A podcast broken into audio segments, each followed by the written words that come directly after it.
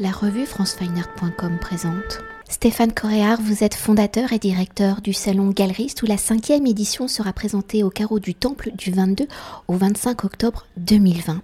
Alors créé en 2016, Galeriste veut être une communauté engagée rassemblant des collectionneurs et des professionnels de l'art où l'objectif est de permettre la découverte ou la redécouverte des galeristes, de donner une visibilité au travail effectué dans leurs murs tout au long de l'année, de mettre en valeur le travail des artistes et les actions de ces galeristes mis au service des artistes qu'ils défendent.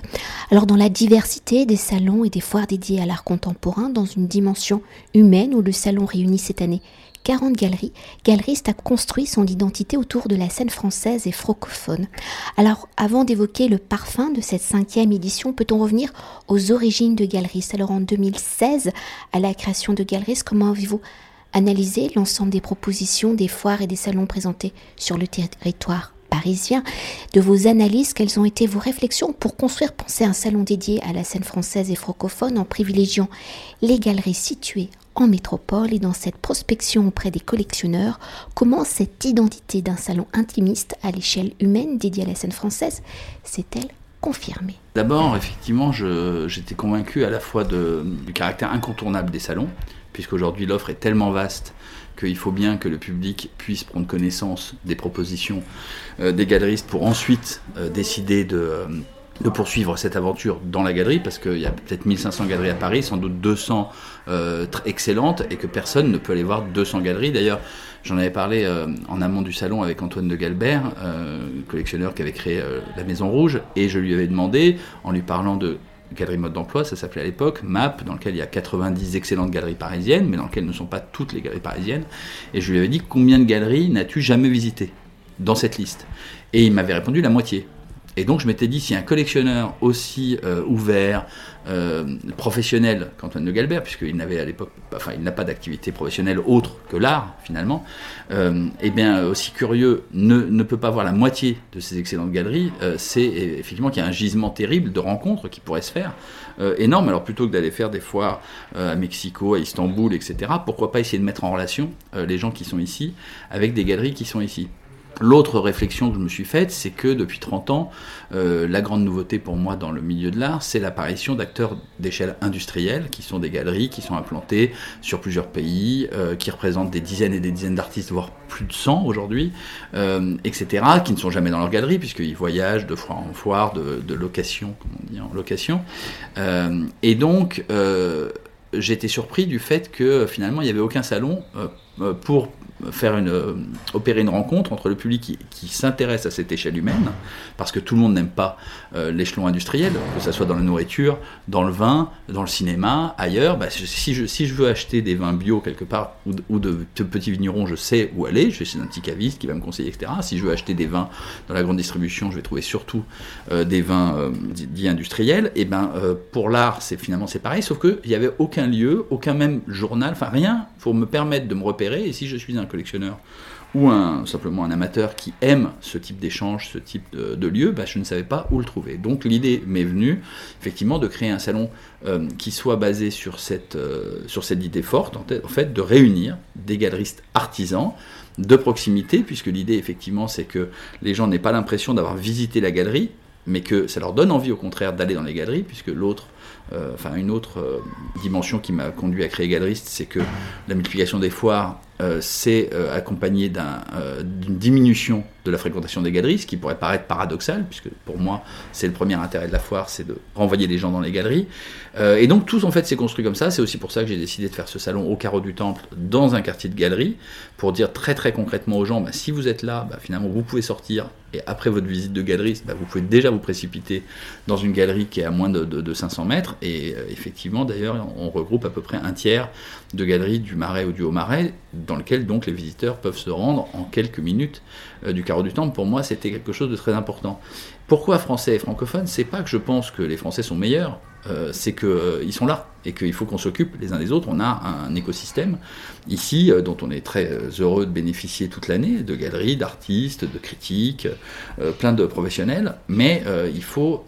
et ben, il faut les mettre en avant, il faut leur donner du travail, il faut leur permettre de se rencontrer, de développer cet écosystème, et c'est ce qu'on fait à Galeriste, où effectivement, par exemple, des critiques d'art écrivent les portraits des galeristes qui sont ensuite distribués au public, etc. On essaie créer une chaîne un peu vertueuse autour de cette communauté de l'art en France, et donc en France et francophone, parce qu'on vise ce public, qui est avant tout du public parisien, français, francophone, qui va pouvoir tisser des liens durables avec les galeristes qui rencontrent euh, au salon, puisque finalement si je vais dans, un, dans une foire et que je rencontre un artiste, un galeriste australien formidable et que je lui achète une œuvre ou je sais pas quoi, ben, je vais quand même très rarement en Australie, pour être honnête, j'y suis jamais allé. Donc euh, la possibilité que je tisse des liens très très étroits avec ce galeriste australien et ses artistes est quand même assez faible. Donc euh, l'idée c'est plutôt de faire un speed dating de proximité en disant voilà ce que je disais tout à l'heure sur Antoine de Galbert, c'est-à-dire euh, il y a peut-être une galerie formidable qui est, qui à deux rues de chez vous et vous ne la connaissez pas, vous n'êtes jamais rentré, bah, venez la découvrir un galeriste et puis ensuite vous irez la voir dans son terrain naturel, là où elle est à son meilleur, puisque dans les, dans les galeries c'est là où les expositions sont pensées à l'avance, imaginées en termes de scénographie, de sélection d'œuvres, de, euh, de, prise de risque, euh, etc. Et où il peut y avoir euh, un accompagnement, une un réel échange, une discussion autour des œuvres, beaucoup plus que dans les foires. Donc pour moi, il ne faut pas du tout que le salon se substitue à la visite des galeries, mais vraiment au contraire qu'il suscite l'envie d'aller dans les galeries. Alors pour revenir à la cinquième édition, 2020 est une année particulière où avec la crise sanitaire et le confinement, ou de nombreuses fois renoncé et annulé leur édition 2020, les galeristes et les artistes qu'ils défendent ont encore plus besoin de visibilité, de soutien, d'aller à la rencontre du public et surtout des collectionneurs. Alors au regard des circonstances particulières, comment avez-vous renforcé ce qui fait l'identité de galeristes Quelles sont les actions particulières que vous avez mis en place? Ah, Effectivement, je ne vais pas me réjouir du tout euh, de la crise euh, sanitaire qui entraîne euh, aussi euh, des difficultés euh, économiques, de déplacement, etc.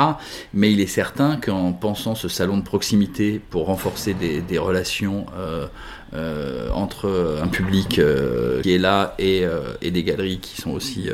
essentiellement parisiennes, etc., disons que j'avais une intuition que ces relations de proximité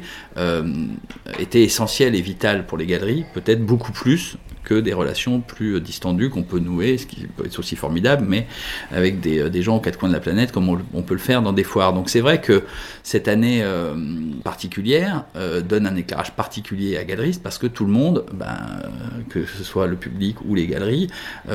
est plus ou moins contraint ou redécouvre les charmes de ces relations de proximité et de la scène locale. En même temps, euh, comme je l'ai euh, assez vite pensé, et je l'ai toujours dit d'ailleurs, la scène française a tellement de qualité que ce serait dommage de la choisir par défaut. Euh, à Gadrist, on l'a pas choisi par défaut, on l'a choisi pour ses qualités, et c'est vrai que c'est l'axe fort peut-être du salon depuis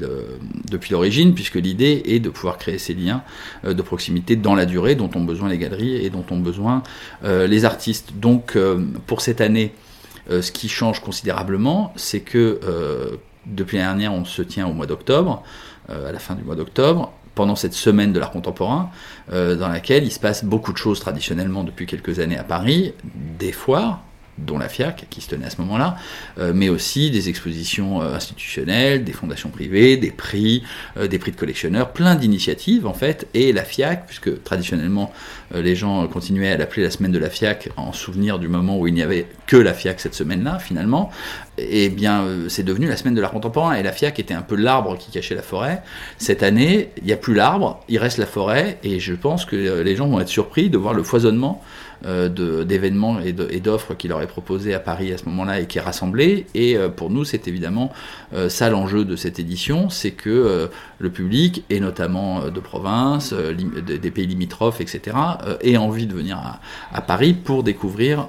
cette offre qui, à mon avis, reste de toute façon euh, trop importante pour que finalement une seule personne puisse espérer tout voir. Mais comme je le dis euh, l'année dernière, quand euh, j'ai changé les dates pour le mois d'octobre,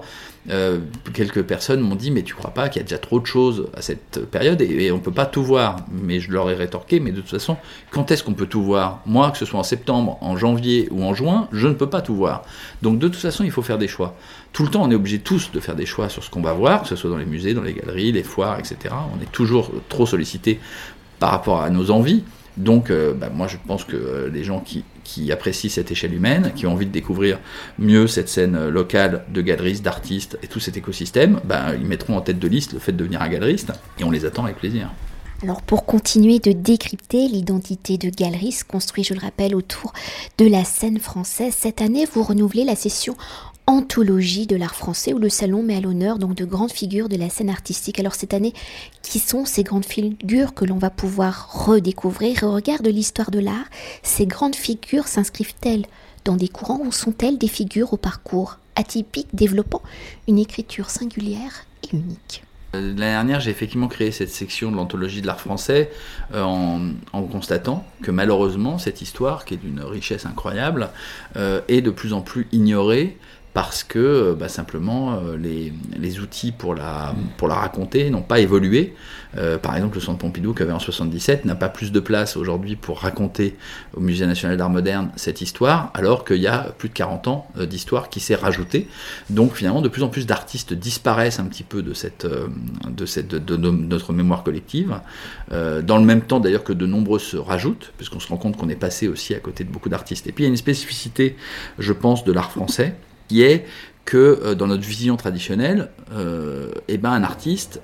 ne doit pas, n'est pas quelqu'un qui est là pour créer un logo et le répéter à l'infini avec une œuvre qu'il va euh, faire pendant 50 ans, plus ou moins, avec d'infimes variations qui fait qu'on le reconnaît à 200 mètres, comme c'est le cas, disons, dans, le, dans la marchandisation de l'art qu'un certain qu'une certaine scène anglo-saxonne, malheureusement, euh, parfois, euh, parfois privilégie. C'est pas notre approche parce que chez nous, il y a euh, la spécificité de ce qu'on appelle le regard critique. Hein, de ce qui est traditionnellement en France la politique des auteurs, c'est-à-dire que c'est parce que les critiques, c'est une expression qu'on a forgée pour le cinéma, mais qui à mon avis est tout à fait valable pour l'art, c'est-à-dire que parce qu'il y a des critiques ou des historiens dont le métier justement est d'arriver à distinguer chez un artiste qui se déplace sans arrêt, dont la pensée se déplace sans arrêt, et eh ben ce qui fait un fil rouge et, la spécificité de ce travail, on peut avoir des, artistes comme Picasso, comme Picabia, comme Gazurovski, comme des tas d'artistes qui euh, dont l'œuvre est totalement protéiforme et pourtant extrêmement cohérente, mais il faut ce travail critique euh, pour le,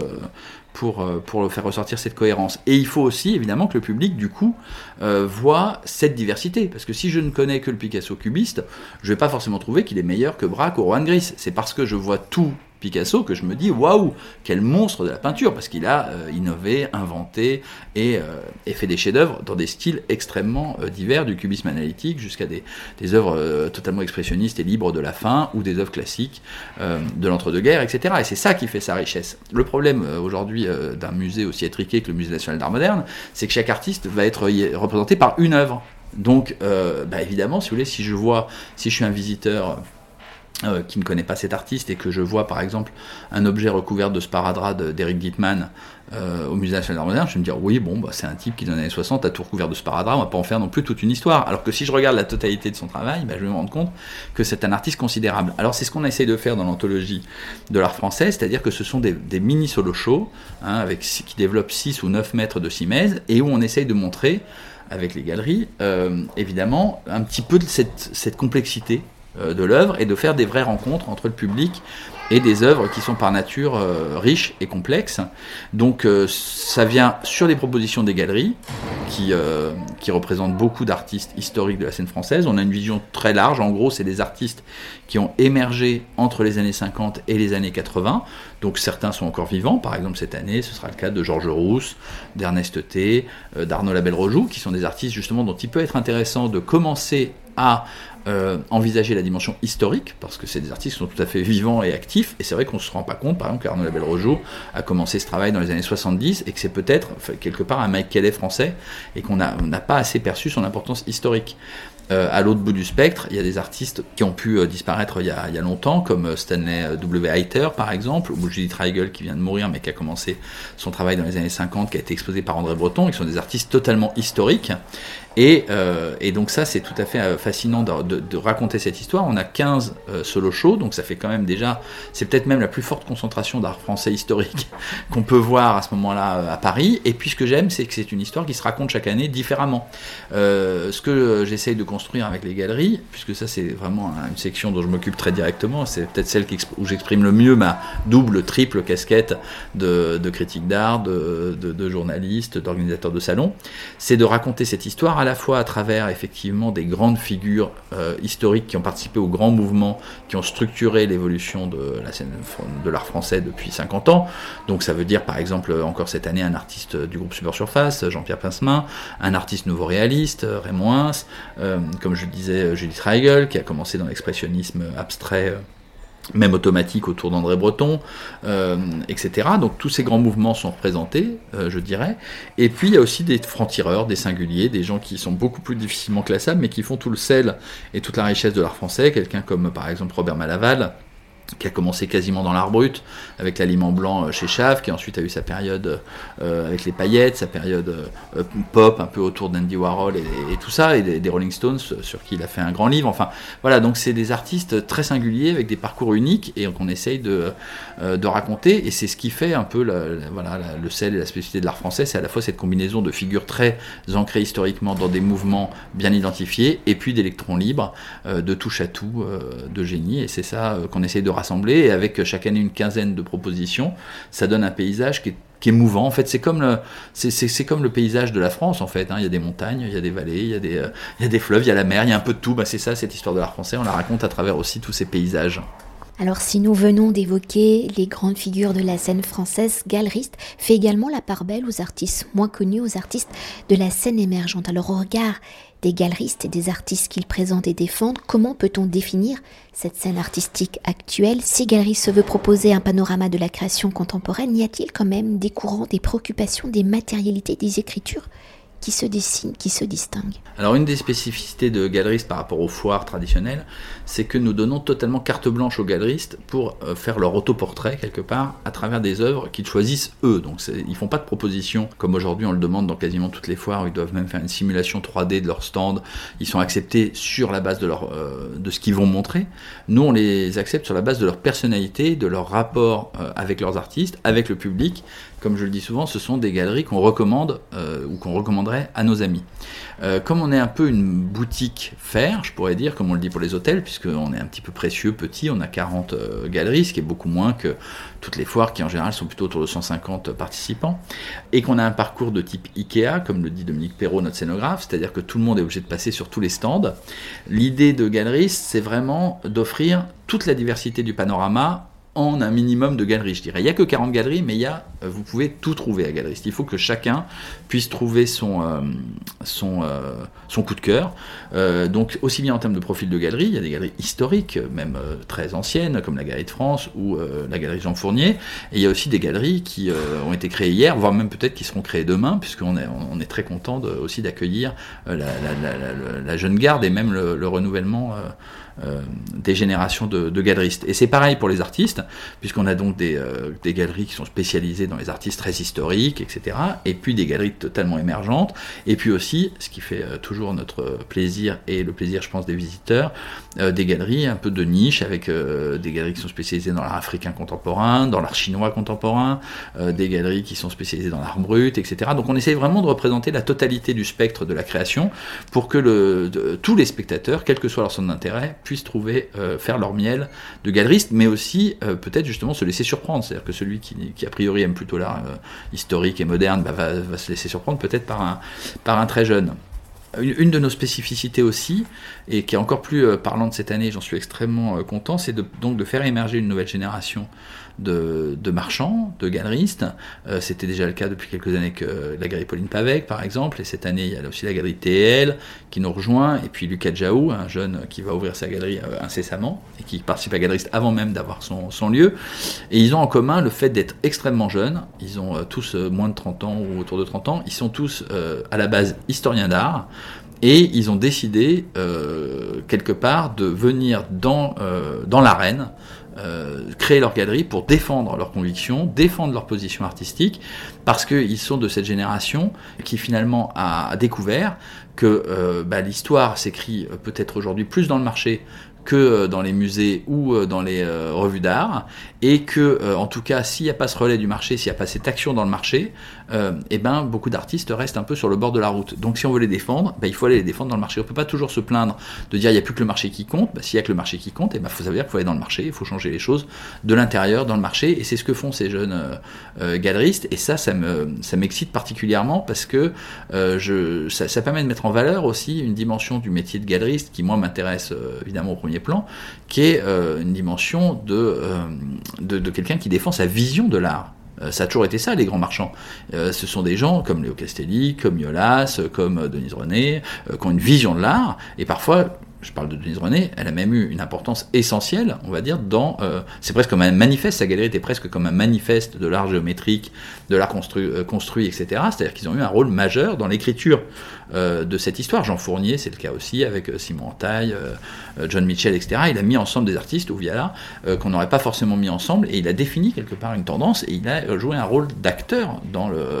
l'histoire dans, de l'art elle-même. Et ça, je trouve que c'est absolument passionnant. Et, euh, c'est ce que je vois chez ces jeunes, euh, chez ces jeunes galeristes et euh, aussi dans le rapport qu'ils ont avec ces jeunes artistes